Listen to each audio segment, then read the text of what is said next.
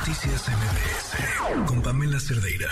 Oigan, hoy es día de Día Mundial de la Cultura Africana y de los afrodescendientes. Y yo pensaba en un país como el nuestro, que, o sea, qué tan discriminado puede estar un grupo le hace mención, ni siquiera se habla de su existencia y creo que con los afromexicanos esa ha sido la historia a lo largo de muchísimo tiempo. Le agradezco mucho a Valeria Angola, codirectora de Afrochingonas, que nos acompaña en la línea. ¿Cómo estás, Valeria? Muy buenas noches. Hola, buenas noches, Pamela. Estoy súper bien. ¿Y tú? Bien, contenta de que nos acompañes. ¿Qué hay que decir este día? Bueno, estoy todos, ¿no? Gracias, gracias, Pamela, por, por el espacio. Pues sí, eh, definitivamente eh, pues las personas afrodescendientes, afromexicanas, negras, prietas, costeñas, etcétera, pues existimos, resistimos y aquí estamos eh, pues visibilizando nuestra historia, nuestra lucha, nuestro legado, eh, nuestras reivindicaciones políticas para tener una vida pues más justa, más libre, más gozadera. Me amo lo de la gozadera. Este, bueno, lo de la libertad también, claro, es importante. Oye, Valeria, pero a ver, eh, ¿cómo, ¿cómo explicar por qué hablar de libertad en un lugar en el que creeríamos que todos y todas tenemos los mismos derechos, que todos y todas tenemos eh, la misma libertad y que en el fondo o en la práctica no, sigue estando condicionada a un color de piel, sigue estando condicionada a, a un, incluso un tipo de pelo, una forma de llevarlo, una forma única de entenderse y de ser? Pues eh, yo creo que hay que aclarar eh, en, un inicio que el racismo pues es una violencia que, que vivimos las personas afrodescendientes, no solamente por la cuestión física, ¿no? Sobre nuestras eh, características físicas eh, de la apariencia, sino también por las actividades que tenemos, las actividades económicas, culturales, por el territorio que habitamos, por eh, las eh, creencias, ¿no? Este, religiosas, etcétera. Es, decir, o sea, eh, esta, esta violencia que vivimos, pues es un entramado de cuestiones que no solamente tienen que ver con la apariencia física, la apariencia física es una de ellas, ¿no?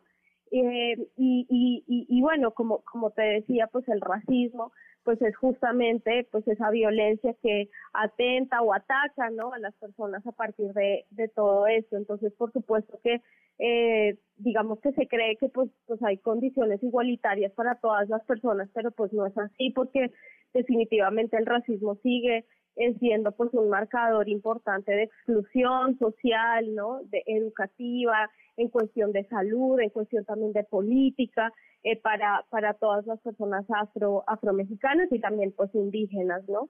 Eh, entonces, eh, pues por eso es importante pues hablar de, pues de, de esos temas. Oye, lo hablábamos aquí en, en otra ocasión y claro, nos cuesta trabajo imaginar lo que es que en tu propio país, por ejemplo, eh, era uno de los testimonios que nos compartía, se me, a mí me detienen para pedirme mi identificación, para ver si soy o no soy mexicana. Sí, sí, eso es, eso es una cuestión que, que, pues, que comparten, que compartimos muchas personas afro en, en el país y que también compartimos con otras personas negras que no necesariamente son mexicanas y que llegan a México eh, pues eh, por condición eh, de movilidad, ¿no? Que están transitando por México porque quieren llegar a otro país, en este caso Estados Unidos.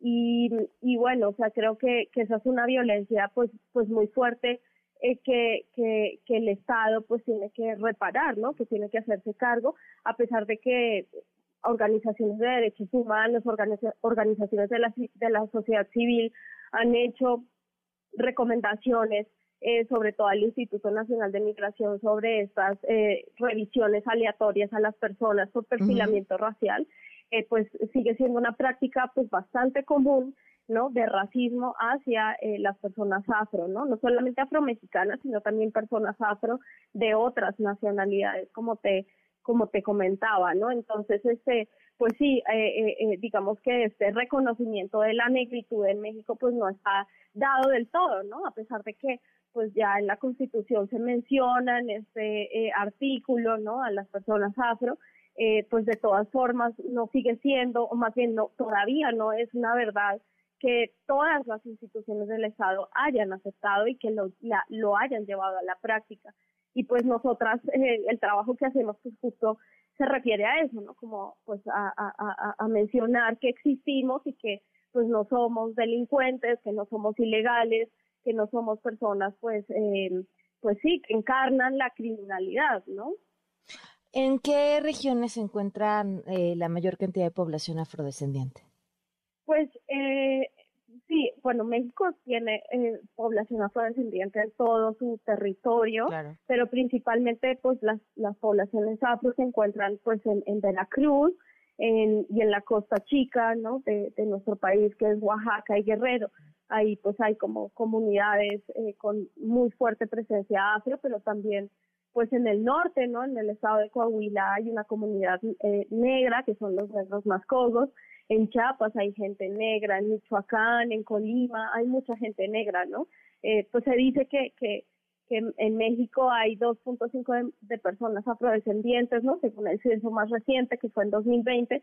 Sin embargo, pues para nosotras esta cifra, eh, pues es un poco incierta, quizá, porque pues no hubo tampoco una campaña adecuada en la cual eh, se concientizara a la gente sobre lo que es ser eh, afrodescendiente. Entonces, mucha gente que es afro pudo haber contestado que no lo es. Que no se identificaba. Que sí lo es. Claro. ¿Algo que te parezca importante agregar, Valeria? Pues nada, Pamela, que las personas afro eh, vivimos en México desde, desde siempre, ¿no? Y aquí estábamos haciendo bastantes cosas, acérquense a nuestros proyectos, acérquense a nuestras a nuestras redes sociales, ahí nosotras estamos siempre posteando reflexiones, debates eh, y bueno, visibilizando el racismo, que es una violencia que efectivamente mata. Pues te agradezco muchísimo que nos hayas acompañado y te mando un fuerte abrazo, Valeria. Gracias, Pamela, por la invitación. Un abrazo para ti también. Mm, buenas noches. Valeria Angola, codirectora de Afrochingonas. Noticias MBS